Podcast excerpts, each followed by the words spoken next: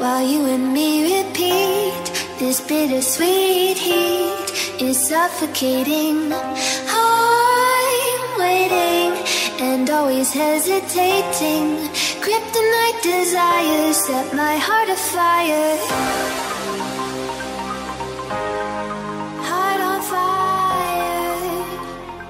E é isso aí, rapazes. Mais uma bagaça de podcast nesse canal. Sejam bem-vindos ao 14 episódio do Bitcast, oferecimento do guia do bitcoin.com.br.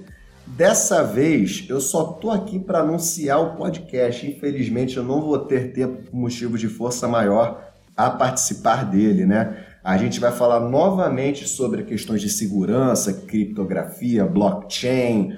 Acabamos até falando um pouco mais de Tango no outro episódio. E vamos oferecer também várias dicas para os usuários sobre proteção, como proteger sua carteira, como se defender na rede de ameaças virtuais. Gente, Adriano, Gwyn, Jansen, foi um prazer inenarrável estar com vocês, indizível, mas vou mijar andando, se vocês assim me permitirem. Valeu, queridão. Um abraço. Tchau, tchau. Valeu, valeu.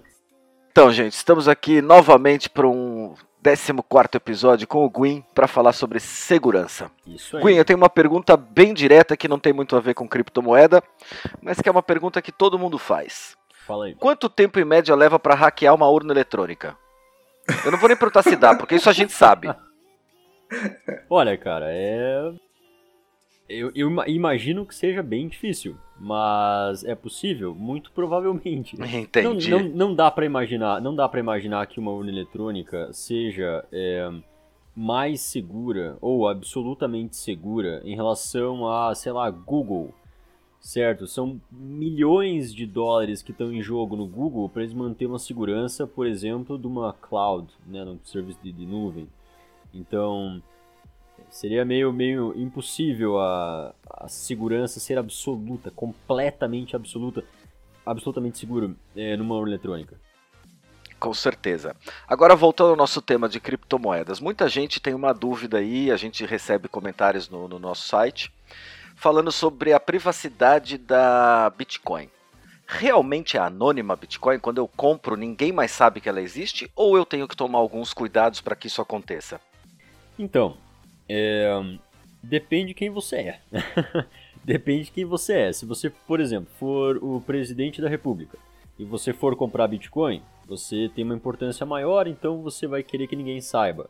Bom, nesse caso, como vai ter muito mais pessoas que poderiam estar né, vendo o que você está fazendo, de repente está dentro da tua rede e tal, é, seria, seria complicado.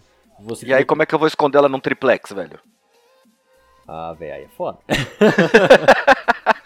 não, não, sabe o que poderia se fazer?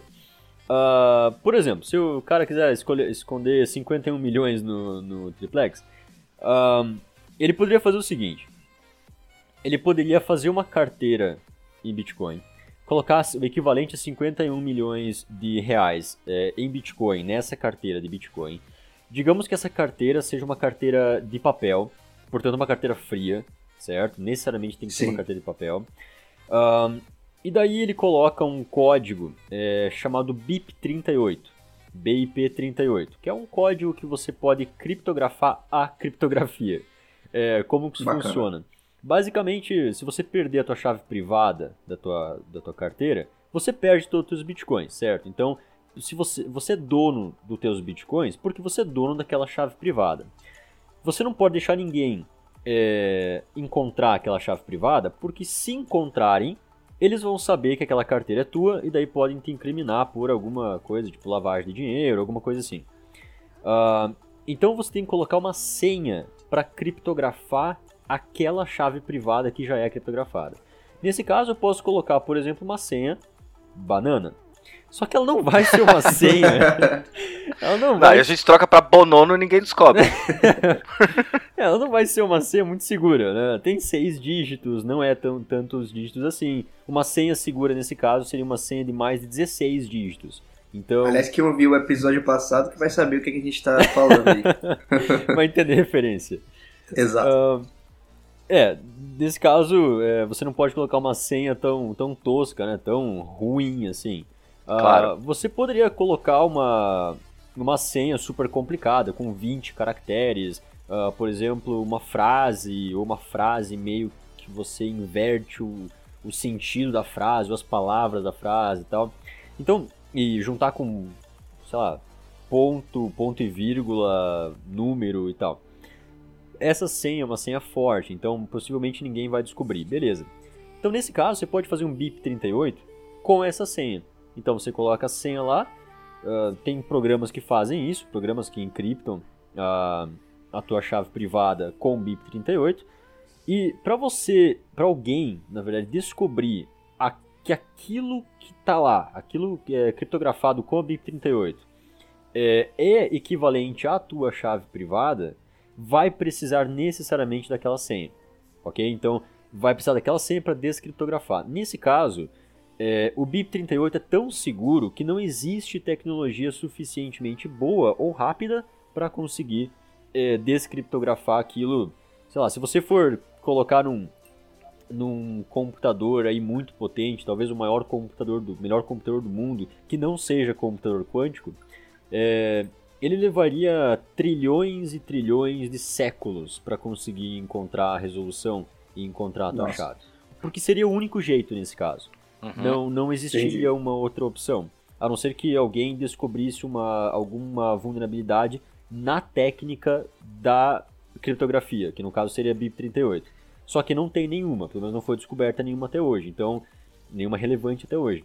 Então, é, não existe. É, por força bruta seria tentar cada uma das tentativas, sendo que existem, sei lá, trilhões de trilhões de trilhões de tentativas, certo? Então seria um absurdo, ninguém, ninguém conseguiria fazer isso. Ah, ninguém conseguiria descobrir né, a, a chave privada. Contanto que você não coloque a data de nascimento como 90% das pessoas fazem, tá valendo, né? Não, é, você, Exatamente. você já viu a lista que divulgaram das, das senhas mais usadas no mundo? É muito ridículo. Ah, Tem gente que usa. É, o Um, nome dois, do três, cachorro. Ah, 1, 2, 3, 4, 5, 6 ao contrário. Senha 1, 2, 3. É. Esta não é minha senha. Não, e a própria senha, né? A palavra A password. palavra ou senha mesmo, é verdade. Ah, É pra acabar, né? Ah, mas um jeito de você conseguir colocar 51 milhões no apartamento é fazer essa carteira de BIP38, encriptado com BIP38. É, então ninguém sabe que aquela carteira é tua. Escrever o número que vai surgir no BIP38 é, num papel. Pode ser num papel mesmo, tá? Não precisa ser uma coisa muito absurda, pode ser num papel. Ah, proteger aquele papel, sei lá, com algum envelope, alguma coisa assim, e deixar dentro do guarda-roupa da- do apartamento. Pronto. mas e se a pessoa perder esse, papel, rasgar, tocar fogo, como é que ela restaura esse saldo? Então, não tem Nunca como. mais. É, não tem como. A mesma coisa que você colocar fogo no teu dinheiro. não tem como. É boa. Perdeu, cara. Mas a... agora eu te pergunto, uma pessoa normal, dessas pessoas normais que não trabalha com política, que tem dinheiro de, de, de gente normal, ela vai, transfere para uma exchange, esse, essa transferência fica registrada, ela faz uma compra e vamos supor que ela manda para uma outra corretora. Tudo isso é rastreável, certo? É rastreável. Sim.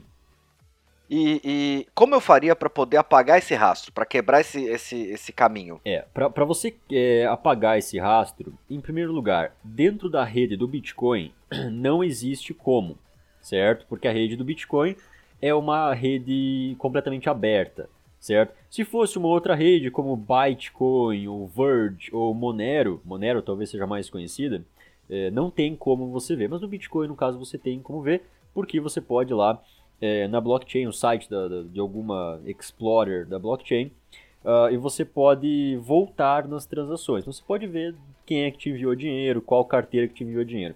No entanto, você não consegue determinar se aquela carteira é, 1xw4n, não sei o que, é relacionada ao Adriano. Isso não tem como saber.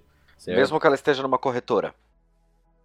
Então, se tiver numa corretora, é, pode ser que você tenha falsificado os dados, porque não necessariamente os caras da corretora vão verificar todos os dados. Eles dizem que verificam todos os dados, claro, mas vai que alguém não verifique, certo? E daí, de repente, tem lá uma né, falsidade ideológica, mas, mas você tem lá uma, uma documentação falsa e tal. É, daria para fazer isso? Um, um cara que quisesse comprar Bitcoin ilegalmente poderia fazer isso? Sim, porque ele já é um bandido, ele já vai é, comprar as- as coisas ilegalmente, ele vai falsificar a identidade. Para ele é só um- uma etapa a mais, não é tão, tão difícil. Claro. Então, para você, pessoa normal, pessoa legal, pessoa bonitinha, é, comprar, é, para você ser completamente anônimo seria muito difícil, a não ser que você peça para algum amigo transferir para você e daí daquela transferência você manda para a tua carteira ou você compra na exchange, só que nesse caso é valores maiores, tá? É, você compra na exchange, envia para uma carteira, não é a tua carteira final, é uma carteira intermediária, e você vai usar um serviço chamado de Mixer. Mixer, o que, que é? É Bitcoin Mixer. Tem vários, vários, vários mixers. É um misturador. O que, que o misturador faz? Esse misturador vai pegar aquele dinheiro que você tem lá, digamos que seja 10 bitcoins. Aqueles 10 bitcoins, eles vão ser transferidos para centenas de outras carteiras. Vai fazer uma certa rede dentro de transferências, transferências, transferências. É, vai tirar é, dinheiro, por exemplo, um Bitcoin de uma conta que tem um Bitcoin legal, vai substituir pelo Bitcoin teu, que vamos dizer seja ilegal, né? digamos que seja legal, é, vai, vai colocar naquela carteira, vai passar o Bitcoin de volta para você, então vai, ele vai trocar Bitcoins, certo? Um Bitcoin é um Bitcoin, então não importa se você pega um Bitcoin daqui ou dali, é a mesma coisa, vale a mesma coisa.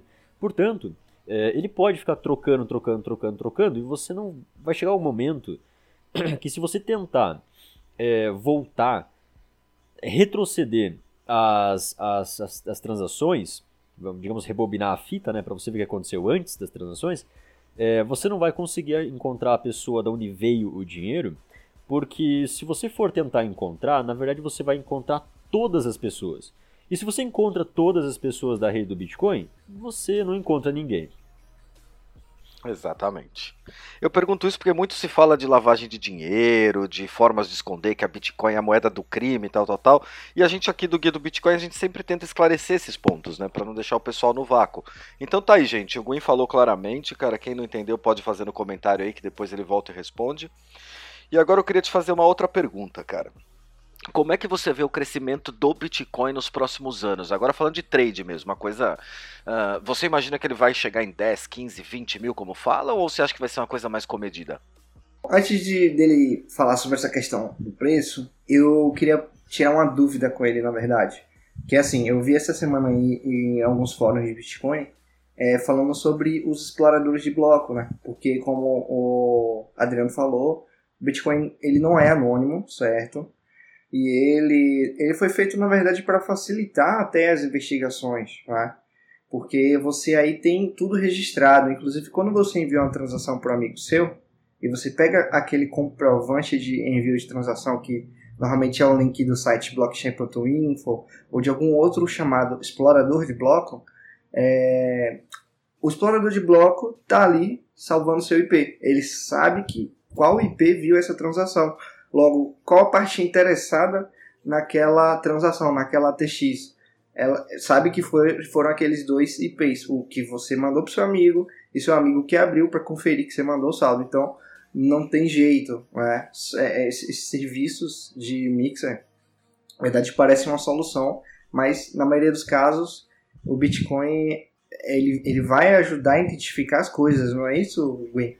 Então, é, bom, a gente está falando nesse caso de privacidade e anonimicidade no, no, Bitcoin. Então, assim, falando como hacker, é, na, na verdade não é bem assim. Na verdade você pode ter uma, uma obfuscação completa, absoluta no Bitcoin. Ele só é mais complicado, certo? Então, Acho até que é mais complicado você, por exemplo, sei lá, ganhar dinheiro de droga, por exemplo. É, é mais complicado você ganhar dinheiro de droga através do Bitcoin do que através da vida real. Da vida, da vida real ainda mais fácil. Mas de qualquer forma, é, no explorador de bloco, ele pode registrar o teu IP? Sim, ele registrou o IP, beleza. Só que você não precisa do explorador de bloco para conseguir ver a sua uh, carteira, sua uh, dados da transação e tudo mais. Na verdade, se você for um hacker, você sabe que você pode é, baixar a blockchain, a blockchain inteira no teu computador. Ela pesa, claro, centenas de gigabytes, ela vai provavelmente pesar muito mais. É, ela, ela contém todas as transações que existem no mundo, que já existiram desde a primeira transação, certo? Então, isso é uh, um jeito de você conseguir ver, porque o, o nó, que seria que você está baixando, o Node, é, ele ficaria se comunicando com mais ou menos uns 5, 8 outros no, nodes. Então, é, o, que, o que aconteceria é, você pode ficar completamente anônimo, porque se você baixa todos os dados de todas as transações, de todas as carteiras que tem é, Bitcoin, ele, ele, não sabe, ele não consegue identificar se você está vendo aquela carteira, essa carteira, aquela outra, entendeu? Então, assim... é, esse caso resolve o explorador de bloco, né? Mas ele, ele é justamente para, como você falou, para pessoas, a, usuários avançados, né? Que vai ter o conhecimento para baixar e rodar um node, né? Mas, é. assim, para pessoas que não têm esse conhecimento técnico avançado, fica um pouco mais difícil, né? É, fica bem mais difícil porque eles sempre vão querer é, ver, pelo menos por uma questão de, de, de, segurança deles, né? Eles podem estar sendo hackeados, eles mesmos podem estar sendo hackeados, então eles querem é, pegar o teu IP, fazer tudo certinho e tal. Então, é, o Bitcoin não é tão, tão irrastreável assim. Para isso, teria que usar moedas específicas, né? Por exemplo, Monero, Bitcoin e tal. Maravilha. Agora deixa eu aproveitar a sua presença e fazer uma outra pergunta que a gente escuta bastante. Você consegue explicar para a gente, de uma maneira didática, é, o que sabe, é a blockchain? Eu já ia responder sobre o preço. É, eu vou responder você... sobre o preço ainda. É, você perguntou anteriormente. Não, mas ah, é eu, é verdade. Eu, eu, falo, eu falo daqui a pouquinho sobre o que é a blockchain. Bom, em primeiro lugar, é, futuro do preço do Bitcoin. É, eu não costumo falar, em, em, primeiro lugar, em questão de investimento. Por exemplo, ó, você pode investir aqui, você pode investir ali, é, compra agora, ah, agora vai aumentar e tal. Eu não costumo falar desse tipo de coisa, mas futuro de preço, é, eu acredito sinceramente, de um cara que está acompanhando isso há bastante tempo, eu, eu tenho certeza que o preço vai passar de 10 mil. Eu não sei se vai ser do Bitcoin como a gente está agora, ou eu não sei se vai ser um fork do Bitcoin. De qualquer forma, ele vai passar 10 mil? Sim. Dólares, né? Uh, eu acho que isso vai ser bem mais rápido do que a gente está imaginando, viu? É, a estimativa era, era que só ia chegar em 5 mil dólares em 2018. Chegou muito antes. É verdade, está indo bem mais rápido. E uma, uma forma interessante de ver se as coisas estão funcionando ou não é não você seguir a curva, mas ver quanto a curva está aumentando ao longo dos anos. É, eu acho que, que tem uma outra forma mais legal ainda, cara. Você tem que ver quanto tempo leva para sua mãe vir te perguntar o que é. É. Quando a sua tia-avó te pergunta, cara, é porque isso realmente bombou, cara. É, verdade. E isso já tá chegando na tia, cara. Minha mãe já tá perguntando o que que é, como é que é, é aquele negócio, já tá querendo é, saber. É aquele negócio do e-mail, né? Ninguém sabia é. como é que era o e-mail. Ah, como é, como é que você envia o e-mail? Né? É super complicado e tal. Aí as pessoas começaram a entrar nesse e-mail e começaram a fazer o e-mail ficar mais fácil, mais acessível. Aí as pessoas começaram a ver, pô, peraí, esse negócio de e-mail aqui é bom pra caramba. Na verdade é útil pra caramba. Pô, eu posso enviar e-mail pra minha mãe, eu posso conversar com ela aqui, pô, isso aqui, nossa, é incrível. Aí as pessoas começaram a, a usar em, em, grande escala. Quer dizer, o que vai acontecer com o Bitcoin é exatamente isso. É exatamente o que aconteceu com o e-mail. Uh, agora, a, a, gente precisa ainda de pessoas que estejam dispostas a fazer uma startup, por exemplo, ah, de, de mixer de Bitcoin, ou uma startup para deixar uma carteira mais acessível, uma carteira que seja super simples de, de usar, certo? Uh, coisas assim, é, pessoas que têm ideias para melhorar a experiência do usuário com o Bitcoin, com as criptomoedas.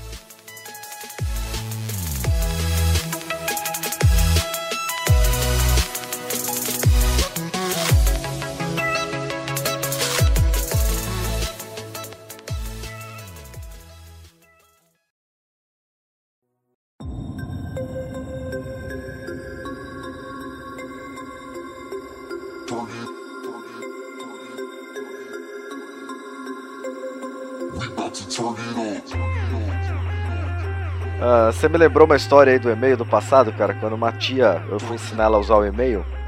Cara, pra convencer ela de que ela tinha que clicar no botão enviar quando ela tinha acabado de escrever, cara, levou uns 10 minutos, cara. Ela não entendia o porquê que ela tinha que clicar, ela já tinha acabado de escrever, escreveu a assinatura, um beijo, tchau.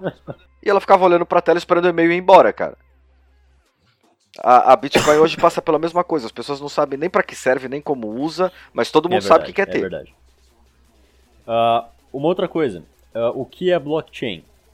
Bom, a blockchain ela é o registro de todas as transações de uma moeda, certo? A blockchain mais conhecida hoje, que a gente só fala blockchain, é a blockchain do Bitcoin, certo? Então você fala blockchain, você lembra, ah, é a blockchain do Bitcoin. Mas tem várias blockchains. Tem a blockchain do Bitcoin, tem a blockchain do Ethereum, tem a blockchain do Dash, tem várias é, Bitcoin. Tem várias, tem várias blockchain. Então, assim, o que, que é blockchain? É, eu tinha é, falado na outra na outra cast que existe uma, existe uma lógica é, para você montar o, o, bloco, certo? Cada bloco dessa corrente de blocos, que é a blockchain, é montado com base em transações. Como assim? Se você manda dinheiro para mim ou eu mando dinheiro para alguém, isso é uma transação. Essa transação ela tem que ser minerada por alguém, ela tem que ser processada por alguém. E essa pessoa que processa a transação, lembrando que o Bitcoin não é um banco, certo? O Bitcoin é, ele é descentralizado, então quem é que controla isso? São os mineradores. São pessoas é, que usam o computador delas, dessas pessoas mesmo, é, para fazer mineração, para processar coisas é, relacionadas ao sistema. Se eu mandar dinheiro para você pelo Bradesco, o que vai acontecer? É, a, minha, a minha transação vai lá para o banco, para o servidor do Bradesco, ela vai ser processada pelos servidores do Bradesco, para os computadores do Bradesco, e vai chegar na tua conta um certo dinheiro, beleza. No Bitcoin não tem servidor central, então é, você precisa de várias pessoas separadas, descentralizadas, né, uh, em vários lugares do mundo, para usar o computador delas para verificar essas transações.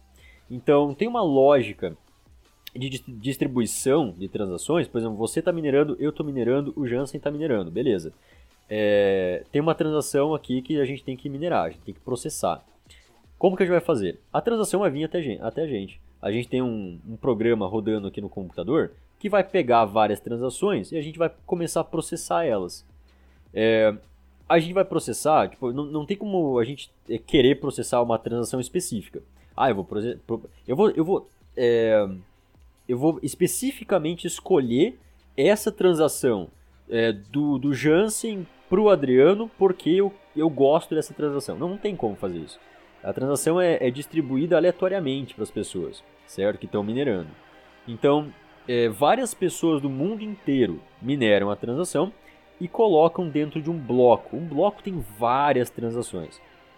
Beleza, esse é um registro, certo? O registro é um monte de transações dentro de um bloco. Agora, é, a gente precisa de um jeito, de alguma maneira, de colocar todas essas transações em um tipo de é, HD. Né? A gente precisa colocar essa informação em algum lugar. Só que não tem esse lugar, não existe esse lugar, não tem um servidor central, não tem uma empresa que tem lá um computador gigantesco, não, não tem. É, então, o que, que tem? Existem nós. Nós são é, pessoas que colocam lá é, uma parte do HD delas, uma parte do espaço de armazenamento do computador delas para blockchain. Então, para armazenar todas essas transações, todos esses blocos no computador delas. Agora, beleza, os mineradores vão estar tá minerando várias vezes, vão estar tá processando várias transações. Eles vão colocar todas as transações dentro do bloco.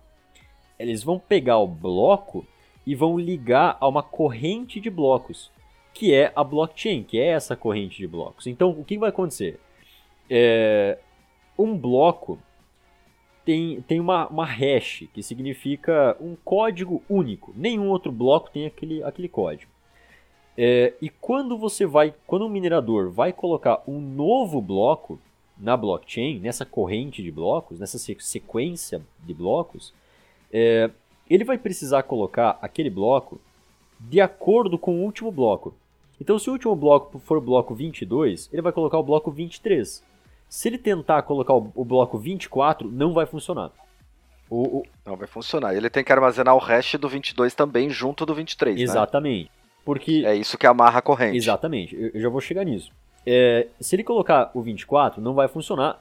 A própria, os próprios mineradores vão ver que aquilo está errado e os mineradores vão fazer essa auditoria do sistema.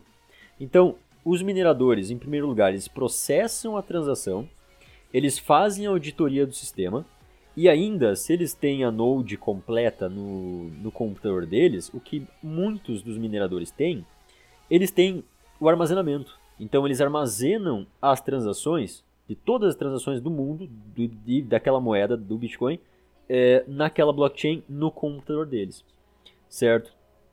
Isso é uma coisa muito interessante, isso é uma coisa revolucionária, quer dizer, não, não existia nenhum sistema funcionando assim, a não ser uma coisa parecida que era o torrent.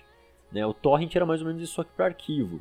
Então, é, uma pessoa tinha uma parte do arquivo, outra pessoa tinha outra parte do arquivo e tal, aí elas é, se comunicavam para uma outra pessoa conseguir é, baixar uma, uma outra parte do, do arquivo. Não é exatamente como a blockchain certo? Porque o torrent não tem um sistema de blocos. O torrent não tem um sistema que você tem que colocar transações dentro de blocos para daí armazenar em uma sequência lógica de, de, blocos que é a blockchain. Não existe isso, certo? Mas é algo mais ou menos parecido, pelo menos em questão de, de, de, network, de rede. Quer dizer, como é que o minerador sabe que a tua transação está ali?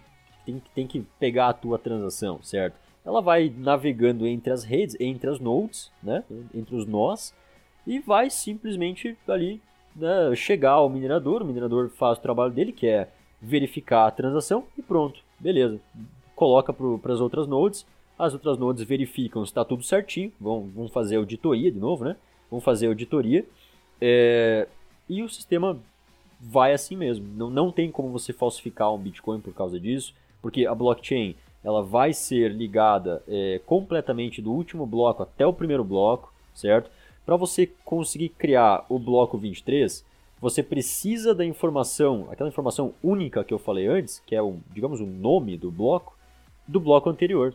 Então, você vai pegar a informação do bloco 22, vai colocar no bloco 23, junto com todas as informações do bloco 23 e vai gerar um novo nome, uma nova hash, que um seria novo hash um, uma sequência enorme de é, número, letra e tal. Maravilha. E deixa eu te perguntar uma coisa, cara.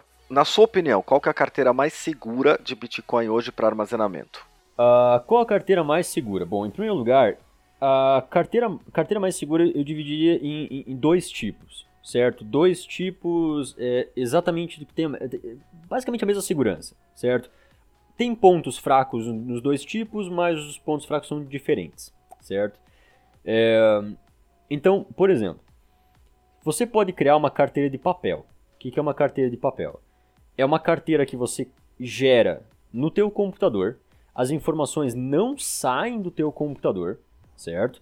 E você pode, se você quiser, imprimir aquele papel com aquela informação. Então, quais informações que estão lá? São duas informações. É a tua, o teu endereço Bitcoin. O endereço nesse caso é para onde você é, manda para as pessoas para elas mandar dinheiro para você, né?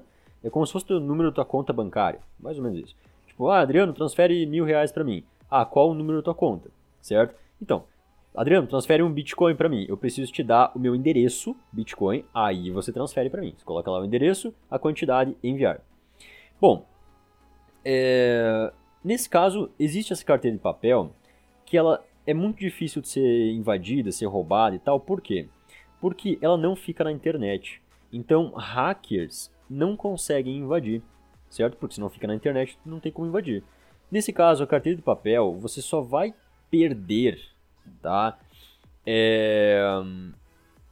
Você só vai perder a carteira de papel se você fizer uma coisa muito específica, que é perder o papel aonde está anotado aquela, aquele número da, da chave privada, certo? Então, você, assim, o único jeito é, pegou fogo no papel. Ah, perdi o papel, certo? aí você não tem mais acesso ao teu dinheiro, aí você perdeu o teu dinheiro. Faz um QR Code e tatua ele. Pronto, cara. Não tem como errar. Tá sempre com A você. gente, já falou, a gente já falou em um dos episódios atrás, quem acompanha aí, a É, gente. um jeito. A gente sabe que Adriano tem um lugar especial aí que ele tatuou.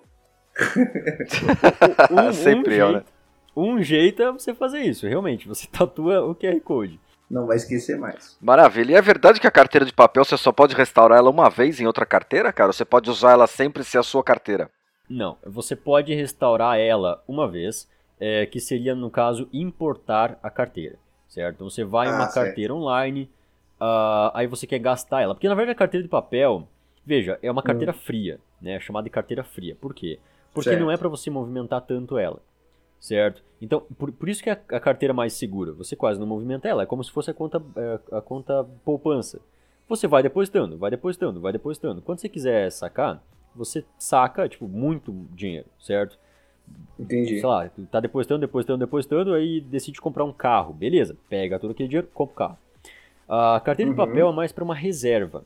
Então, eu vou comprar, digamos, 100 mil reais em Bitcoin. Uou, isso é muito dinheiro. Tem que ser uma carteira de papel, certo? Porque se for uma, uma carteira online, você vai correr o risco, não é que você vai perder, tá? Você vai correr o risco de ter um vírus no teu computador, até um keylogger, que é um vírus bem, bem simplesinho, pode hackear e, e pode, você pode vir a perder todo o dinheiro, certo?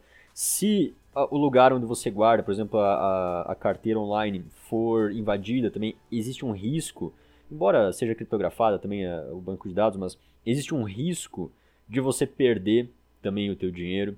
Então assim, é meio complicado, mas a carteira de papel você pode importar nesse, nesses lugares online e você pode também fazer transações específicas em alguns sites. Então, por exemplo, eh, você pode colocar a tua chave privada em um, em um campo de um site. Tá? Tem alguns sites que fazem isso. Coloca a chave privada em um campo do site. Você não vai clicar em salvar nem nada do tipo. Você só vai colocar a chave privada lá. Que é a chave, no caso, que você usa para assinar a tua transação, para daí ser possível você enviar eh, bitcoins para outra pessoa. Se você não tiver aquela chave, a transação não pode ser assinada. E uma transação não assinada é como um cheque sem assinatura. Não, não tem valor nenhum.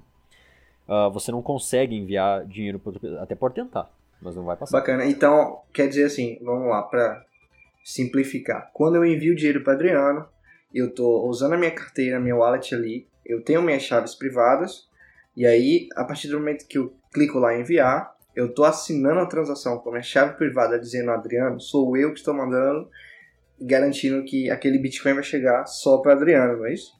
Exatamente. E aí alguém vai perguntar assim, pá, mas como assim? Se você assina um negócio, não tem como alguém falsificar essa assinatura? Então, não tem como falsificar. É exatamente o que você falou, Jansen.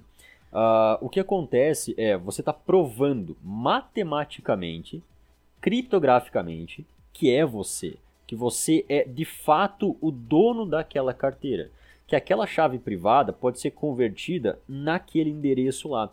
Então, você- ah, o sistema, o, o Bitcoin, a rede do Bitcoin, os mineradores, quando eles forem verificar essa transação, eles vão conseguir ver, opa, peraí, essa informação aqui é a informação certa. Realmente o Jansen é dono dessa carteira. Portanto, eu vou dar essa transação como confirmada, dar essa transação como válida. Eu vou colocar ela no bloco, certo? É isso que acontece. Ah, agora sim, quando você for, por exemplo, ter uma carteira de papel, ah, digamos que eu colo- coloquei várias vezes lá dinheiro na, na carteira de papel, eu tenho 50 bitcoins. Bom, eu quero gastar. Só que é uma carteira de papel, como é que eu gasto ela? Uma, uma oportunidade é importar a chave privada para algum lugar, beleza. Só que uma outra coisa é você simplesmente colocar a chave privada em, um, em algum site que tem por aí para você fazer isso, é, e você assina a transação contendo o valor que você quer tirar da carteira de papel. Então, na verdade, assim, o teu dinheiro não está no papel. A chave está no papel. O dinheiro está na rede. Ah, tá. O dinheiro está na rede do Bitcoin. Sim, sim. Então, você Claro. pegando a chave privada, você só vai pegar a chave para mostrar para a rede que você é dono daquilo. Então, Do você seu vai cofre. Então a chave, é só uma chave do seu cofre. Exatamente. E o cofre não fica impresso. O cofre fica em todo lugar. O cofre fica na internet, na rede do Bitcoin. Uhum. É, agora uma dúvida no caso. É, Depois que você falou que é a mais segura para a gente guardar a longo prazo é a Paper Wallet, que é a de papel, a gente gera, imprime. E depois dela, qual é a que vem? Onde é que eu posso importar com segurança? Então, uh, duas dois tipos de carteiras que são as mais seguras são carteira de papel e carteira de hardware. A carteira de hardware é aquela Trezor, pode ser. Já ouviu falar uhum. na Trezor? A Ledger também, Já. né? Isso, Ledger também. Então. Eu tenho uma Ledger. É, é uma carteira muito boa, é uma carteira muito segura. Uh, Sim. Isso é, isso é muito legal, porque é, é, uma, é, uma, é um jeito mais fácil de você importar as coisas para a internet, você transferir dinheiro e tal. Por quê? Porque você não precisa ficar digitando toda hora na carteira de papel, né? Pegar o papel, colocar na tua frente. Ah, ok, qual é a minha chave privada? Essa aqui. Beleza, então KL6, certo? Ficar digitando isso pode ser meio chato. Então, se você for fazer é, transações com mais frequência, a carteira de papel não é a melhor carteira. É a carteira mais segura, mas não é a melhor carteira. Então, nesse caso, muda para carteira hardware, para carteira Trezor ou Ledger ou qualquer uma dessas carteiras é, hardware, é, porque ela vai ajudar muito você em você fazer mais transações sem ficar digitando toda vez. A chave privada já tem, já está ali dentro do, é, é uma espécie de pendrivezinho você coloca no, no, no notebook, no, na entrada USB ali, uh, e você tem acesso já à chave privada. Então você já pode enviar dinheiro para as pessoas, já pode fazer transações e tal. Então é uma forma mais fácil. Agora, qual é mais segura? Paper Wallet, que é a carteira de papel, ou a Hardware Wallet, que é a carteira de hardware? É a mesma segurança, basicamente. A, a, o problema da carteira de hardware é é mais difícil para você para você perder, então essa é uma vantagem, mas tem um problema, que é as, os fundos ainda ficam no computador e ficam num dispositivo que pode de repente falhar. Então o dispositivo pode falhar e os fundos talvez, talvez, possam ser hackeados no futuro porque alguém pode descobrir alguma vulnerabilidade no programa da Ledger ou da Trezor e pode comprometer os seus fundos. Mesmo eu tendo aqui, por exemplo, eu tenho a minha Ledger, eu configurei ela e anotei minhas 24 palavras, que para quem não conhece a CID é um, uma versão alternativa da chave privada. Tô errado? É. Não, exatamente, exatamente. Então, eu salvei essa seed anotada em papel. Quer dizer, se minha ledger queima ou destroça, eu perco o pendrive, é, eu posso restaurar essa seed em outra ledger, não é isso? Pode, mas você vai precisar da mesma versão do programa. É por isso da que, mesma versão. É por isso que essas seeds, essas sementes, né, esses, esses códigos de, de geração, são várias palavras, são tipo 30 palavras diferentes, escolhidas de uma lista de. É, tem umas que usam palavras. 12 e outras que usam 24. Qual pois você é. considera mais segura? Uh, sempre que tem mais palavras, é mais segura. Ah, certo. É, mas aí assim, essa, essa seed, é, eu particularmente não gosto da seed porque você tem que obrigatoriamente ter aquela aquela, aquela carteira, aquela versão da carteira para usar a mesma seed. Pode ser que você tenha seed, aí você baixa uma outra carteira, né, de uma outra empresa, uma carteira diferente, diferente, sei lá. E de repente você vai colocar a mesma seed lá e não dá certo. Aparece a seed é inválida. Quer dizer, é possível isso acontecer. Na verdade, muitos dos meus amigos já fizeram isso, estavam novatos né, nesse negócio de Bitcoin e tal, já fizeram isso e acabaram meio que é, pareceu, né, que parecia pelo menos que perderam dinheiro. Na verdade, não perderam dinheiro, o dinheiro continua lá, eles só precisam achar a carteira certa. Então só complica Entendi. um pouco mais para você, se você perder. Mas é tranquilo, não tem nada muito, muito complicado. Até talvez facilite, né, você escrever palavras é, que façam sentido, ao invés de você escrever palavras, sei lá, letras, números e, né, que é que seria a hash da chave privada. E, por exemplo, na Electron, se eu não me engano, você pode incluir palavras personalizadas no meio da sua seed, não é isso? Por exemplo, pegar palavras que já estão lá em inglês e até incluir, incluir palavras de outros idiomas, é isso? Ah, então, é pegar palavras de outros idiomas para aumentar a segurança? Misturar. Isso. Então, é, é, é possível, é possível. É possível, porque seria muito mais complicado para alguém fazer uma, uma uma descripto... tentar descriptografar é, usando uma técnica chamada brute force, que é ataque de força bruta, né, que seria você tentar cada possibilidade, seria muito difícil para essa pessoa é, fazer um ataque que leve em consideração palavras de outra língua, porque o número de palavras e, portanto, o número de possibilidades, né, de interações entre essas palavras, é, muda. E, e o, número, o número aumenta bastante, então ficaria bem mais difícil. Entendi. Se complicar a vida do hacker é ótimo, né? É, me parece Mas... uma grande ironia, né? A gente fugir do dinheiro de papel, transformar tudo em Bitcoin para depois anotar a chave do Bitcoin no papel de novo, né?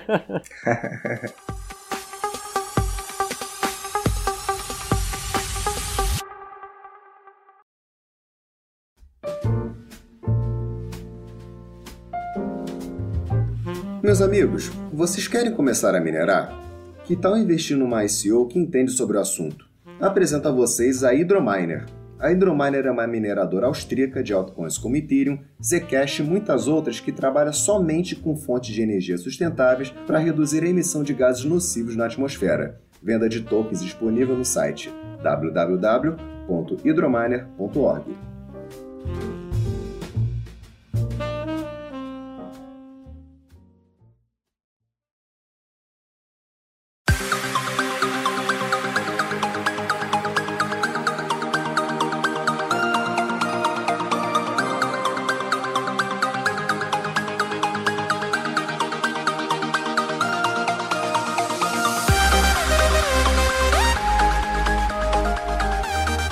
perguntar uma, uma, uma, coisa sobre segurança ainda, Gwen. Qual que você prefere, o Google Authenticator ou o Authy? É, assim, é, só antes dele falar, é, a gente está falando aqui de programas de autenticação dupla. Para quem não já usa isso, normalmente eu recomendo você ativar para tudo, né? Para seu e-mail. Pra... Bom, para quem não usa, não deveria online... nem ter Bitcoin, né? é a primeira coisa que a pessoa tem que aprender antes de depositar qualquer dinheiro nem Bitcoin é ter a uh, 2FA, né? E aí essas exchanges, elas oferecem que você ative esse programa de autenticação dupla, que pode ser tanto o Google Authenticator quanto o Alt. E aí, qual que você acha melhor, Gwen? Olha, é, os dois são, são seguros e eu fico por aqui, seguros simplesmente. Eles são seguros Maravilha. de verdade, eles, eles realmente cumprem o que, o que prometem e tal, então eles são bons. Qualquer um que você usar, tá, tá ótimo. Eu acho que o Alt ele ganha, na minha opinião, tá? Porque você tem um backup. Então quando você perde seu celular, é. você consegue restaurar tudo e não tem que ficar, meu, zerando tudo nas, nas exchanges, né? Apesar de que o Google tem também. É, tem? Só que é mais difícil você. Tem. Só que é mais difícil de você obter. É, assim, é um tanto complicado, porque você tem que. É, ele, ele faz o backup por cada. É, cada conta que você tem lá que gera essa que gera lá o código é uma chamada de uma conta. Então Entendi. ele tem uma chave de recuperação diferente para cada conta. Agora o Alt eu acho muito melhor porque ele tem aplicativo desktop sincronizado com o seu celular, tem backup, tem funciona muito bem assim. É bom, né? Eu também uso o Alt. comparações aqui. que eu vi na internet, muita gente recomenda o Alt. Agora eu queria aproveitar aí que a gente já está nos nossos 45 minutos, fazer uma última pergunta para você, Gwen. Uh, desmistifica pra gente esse famoso ataque de 51%. Cara, isso existe, isso não existe, isso é uma lenda. O que, que você pode dizer pra gente disso? Então, é... essa é uma história interessante. Ataque de 51% seria o ataque em que um grupo de mineradores é, que são parciais, portanto querem ganhar alguma coisa com o sistema ou querem quebrar o sistema do Bitcoin, é, conseguem pelo menos 50% mais um, em primeiro lugar, não é nem 51%, é 50%, é 50 mais um, mais um uh, da capacidade de mineração de toda a rede do Bitcoin. É, e eles conseguindo isso, né, conseguindo 50% mais um, eles conseguirem quebrar o Bitcoin ou é, sei lá, minerarem as próprias transações e sempre, sei lá, criarem dinheiro e tal. É, teoricamente, é possível? É. Teoricamente, sim. Certo? Teoricamente. Não tem nada que, que impeça isso na teoria. Porém, é, seria praticamente impossível você fazer isso nem tendo 55%. É praticamente impossível. Veja só por quê. Em primeiro lugar, você precisaria todo mundo vai concordar comigo agora, você precisaria de uma capacidade de processamento, uma capacidade computacional absurdamente grande, astronomicamente grande, para conseguir 50% da rede total do Bitcoin, certo? Você precisa de um absurdo. Então, é, para você conseguir tudo isso, você precisa de muitos computadores ligados ao mesmo tempo, trabalhando para o Bitcoin. Aí você conseguiria fazer uma coisa que no, no, na blockchain é, seria voltar no tempo. Você conseguiria mudar o passado. Quer dizer, então, isso... então que eu poderia salvar aquelas 50 bitcoins que eu gastei de idiota três anos atrás, é isso? Exatamente, exatamente. Você pode reprogramar o, o sistema inteiro do Bitcoin. Você pode confirmar transações, inclusive para outras pessoas. Você, você, você vira Deus no Bitcoin. Então você manda em tudo. Uh, agora, por que, que, não é, por que, que não é possível fazer isso? Pelo menos não com 51%. Se você tivesse 51% ou 55%, enfim, você não vai conseguir fazer isso por menos de alguns bilhões de dólares. Por, pelo seguinte, cada bloco do Bitcoin é, demora 10 minutos em média para ser fechado, certo? Para ser criado. Normalmente, as confirmações que você precisa fazer são em número de 4 a 6, certo? Normalmente o pessoal pede é, 6 confirmações para você ter tudo confirmadinho, bonitinho, beleza. Tá. Só que tem o seguinte, para você mudar o passado, você precisa confirmar é, várias, uma cadeia de blocos, né, uma, uma outra blockchain, é, e você vai precisar fazer um fork no passado. Então vamos dizer que você não vá mudar é, o ano passado. Você só vai tentar voltar e mudar o passado há duas semanas atrás, ok? Porque duas semanas atrás são em torno de 2 mil blocos, mais ou menos 2 mil blocos. Ok, então você vai precisar de, capacidade, de uma capacidade computacional para 2 mil blocos. Só que tem um problema. O que eu acabei de falar, é, demora 10 minutos para criar um bloco. Você vai precisar manter esse 51% de capacidade de processamento da rede inteira, da rede global do Bitcoin, por 10 minutos vezes 2000, para daí conseguir reverter aquela transação e, re reescrever o passado. É quase impossível até que surja o computador quântico.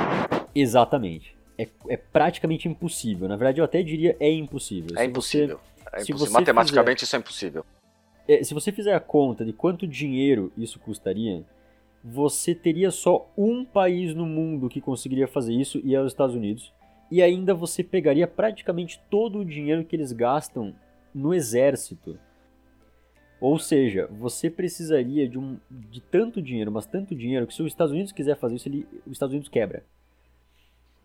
Ou seja, não, não, não existe como fazer isso. Além disso, você, olha só a dificuldade, você ainda precisaria fazer todo esse trabalho, todo esse trabalho absurdo, gastando dinheiro, dinheiro, dinheiro, dinheiro, é, correndo risco de só 1% ou só 5% do, da, da hash rate que está ali é, continuar com você. Porque, veja, tem mais mineradores que vão entrando no mercado de mineração a todo dia.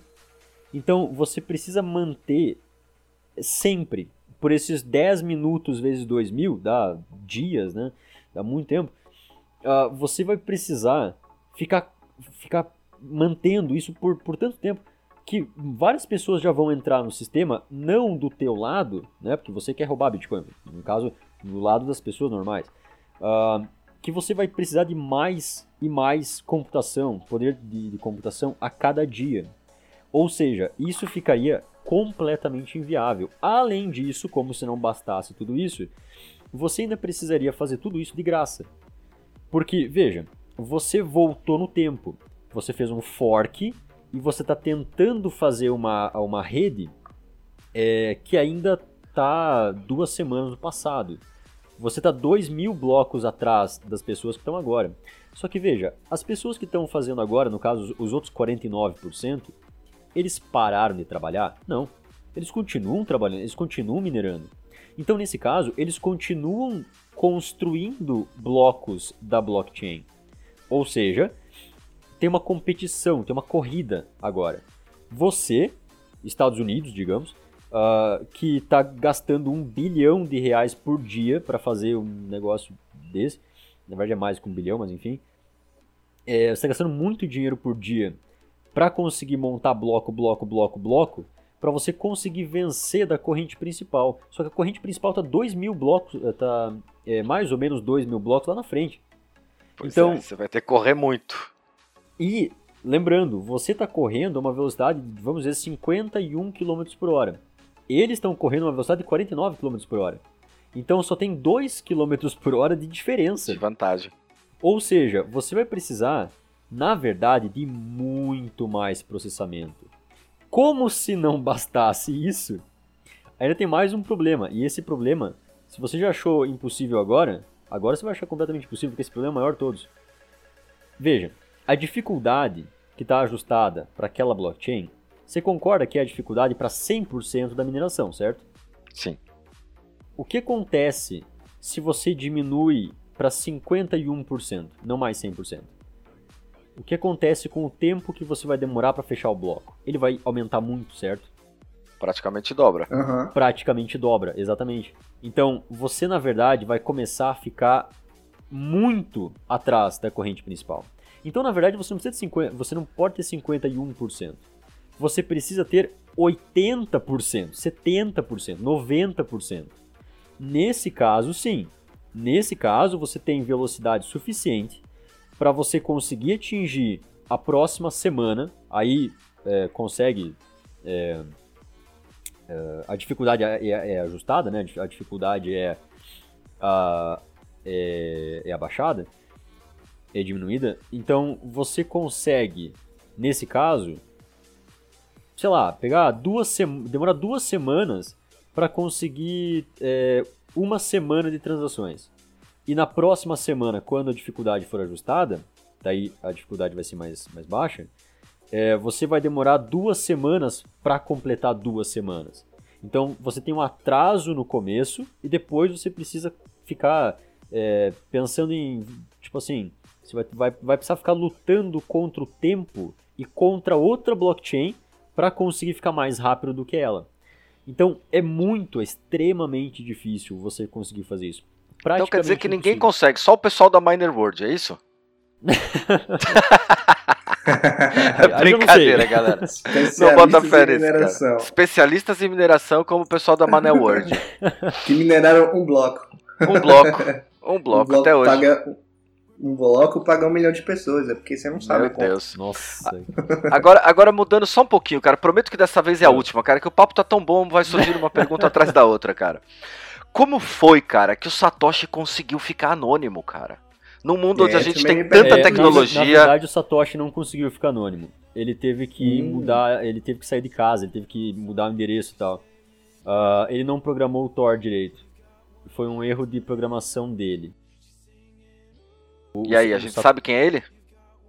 Ah, bom, possivelmente alguém saiba. Ah, muito provavelmente o hacker que conseguiu encontrar a conta dele eh, sabe quem. Pelo menos onde ele mora. Não sei se ele sabe quem, quem ele é, mas pro- provavelmente quem, é onde ele morava, né?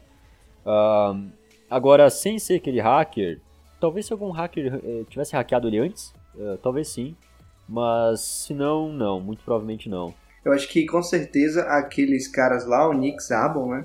O- os primeiros lá, os core developers, com certeza. E o, o, já, o já falecido, o Ralph Finney também, com certeza sabe quem é ele, né?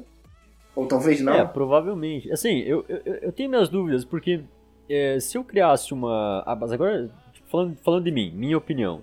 Se eu tivesse criado o, o Bitcoin, a primeira transação é, eu mandaria pra mim. Mandaria pra uma, uma, uma car- carteira minha, tipo, uma outra carteira minha. Sim. Certo? Então, a primeira transação foi pro Ralph Finney. Uhum. Será que o Ralph Finney é o Satoshi? Existe a possibilidade? Sei Será lá. que o Satoshi é uma pessoa? Ou é um Aliás, grupo? será que o Satoshi realmente não é um grupo? Em questão, não, assim, em questão de, de você. Se você me perguntasse qual a dificuldade de criar o Bitcoin, eu diria incapacidade é, intelectiva, bastante. Agora, incapacidade, por exemplo, de, de programação, de código e tal, não é muita. Não É, o difícil foi pensar na ideia, né? Executar A foi ideia, fácil. Exatamente. White paper, né? O difícil foi inventar a roda. Depois É, tá- aquelas oito pagininhas que ele escreveu estão todo segredo ali, né? Exatamente, exatamente. Que já foram baseados em, em sistemas anteriores, como o Bcash, né? É, o pessoal, o pessoal é, se baseia naquela, porque aquela é uma excelente documentação é, escrita por possivelmente um gênio. Então, é uma excelente fonte de inspiração e ideias. Então, se você seguir aquilo, tá ótimo. Se você ficar inspirado por um gênio, tá melhor ainda. Uhum. Com certeza. É isso, Justin. Você tem mais alguma pergunta? Aliás, eu queria que você desse seu recado aí. Você já falou de carteira, mas eu acho que eu falei no episódio anterior, mas você não chegou. A gente não chegou a discutir isso aqui, então vai ficar para esse episódio aqui, a continuação. É, quero que você dê uma dica para quem deixa Bitcoin em exchange. Bom, ah, em primeiro lugar, é, deixe seus bitcoins na exchange se você. Em, em duas ocasiões só. Deixe o Bitcoin na exchange se você planeja fazer trade. Tipo, sei lá, daqui uma hora, daqui duas horas, ok? Se- ou se você não quiser, de repente, pagar taxa e tal, né? As exchanges pagam uma taxa de mineração sempre e tal. Então, é, se você não quiser pagar essa taxa, tudo bem, deixa na, na exchange. Ahn, mas, se você for, sei lá, tenho 10 mil reais na exchange em Bitcoin, eu acho melhor você não deixar na exchange. Tra- Transfere para tua carteira, transfere uma carteira online, carteira fria, carteira quente, qualquer carteira, mas uma carteira, não uma exchange, certo? E outro caso, se você quiser deixar na, na exchange, é se você tiver bolas, cara. Porque exchanges são hackeadas com uma facilidade relativamente grande em questão de facilidade de, de hackear carteira. Então, hackear uma exchange, normalmente nem o two-factor lá, o do- dois fatores, pode, pode impedir. As pessoas podem hackear a exchange, podem é, executar um código, é, sei lá, um código, pode ser até um, um aplicativozinho que estava executando no teu celular, por exemplo. Ele pode executar um código que pode tirar foto da tela do celular. Ou você pode ter instalado um programa no computador é, que grava todas as informações que entram e saem da rede. Ah, e nesse caso ele vai ele não, não vai pegar a chave privada, mas provavelmente ele pode mudar alguma coisa ali, pode enviar dinheiro para a carteira do hacker, certo? Então é, é muito complicado. Agora, as wallets, as carteiras, são projetadas para se defender desse tipo de sistema. Então, quando você vê o código, o código ele é feito justamente pensando aonde que o hacker pode hackear. Beleza, é aqui, então eu já fazer alguma coisa para não ser aqui. E a Exchange não tem tempo de fazer isso, porque a Exchange tem outra, outra finalidade. Então, assim, se você tem uma quantidade significativa, só se você tem uma quantidade significativa, de dinheiro em uma Exchange e você está preocupado, opa, posso ser hackeado? Não deixe dinheiro na Exchange. Se você tem 50 reais na Exchange e 50 reais para você não é muito, deixa na Exchange. Não, não precisa colocar, porque você não, não precisa necessariamente de tanta segurança assim, certo? Então tudo bem, Às deixa lá. vezes, normalmente Agora, a gente é um sempre risco. recebe essa pergunta aí, praticamente todo dia, dica de carteira. E eu acho que às vezes é é uma, assim, a gente cria uma preguiça, né? Pensa assim, ah, não, é difícil, é, vou ter que configurar, instalar, eu não sei. Mas é como o Green falou desde o começo. Se você quer, quer negociar Bitcoin, você precisa se informar. Não tem outro caminho a não ser a educação. Então, é, a dica aí para você é ler muito. A gente tem lá um mega guia para iniciantes. Eu vou até colocar o link aqui embaixo. É, mas assim, se informe, entendeu? A gente está trazendo aí justamente o Bitcast toda semana para te atualizar, para te informar. E eu acho que o essencial, além de a gente ter o suporte comercial de exchanges atuando no Brasil, de, de volume aumentando, eu acho que o que o diferencial mesmo que vai fazer o o Bitcoin crescer de volume em todos os países é a educação. A Exatamente. educação financeira nas pessoas vai fazer ela- elas comprarem Bitcoin, se sentirem seguras, entender primeiro para depois comprar. Pronto. Então a palavra é essa: leia e se informe. E muito obrigado aí por, por aceitar aí o convite para participar do segundo episódio. E a gente vai Valeu. gravar também um terceiro com você, se você topar, claro. Com certeza, E cara. aí a gente nessa. traz mais assuntos para as pessoas aí que com certeza Você aí é uma, é uma caixinha aí de segredos do Bitcoin. É isso aí. Agora eu vou roubar o bordão do nosso amigo Rafa. Vai lá. É um prazer inenarrável, indizível e incomensurável estar aqui hoje. Estamos finalizando mais uma transmissão para vocês. Espero que tenham gostado. Com o apoio do guia do bitcoin.com.br, nosso convidado especial, o Gwyn. Gwyn, muito obrigado, cara. Muito Valeu, cara, esclarecedor. agradeço. Aprendi muito hoje, velho. Eu também, tomei uma aula aqui. Brigadão, cara. Valeu, eu que agradeço, cara. Valeu, abração. Valeu, Valeu, Jansen. Até obrigado mais. pela participação. Falou, Valeu. valeu galera. Até mais. Valeu.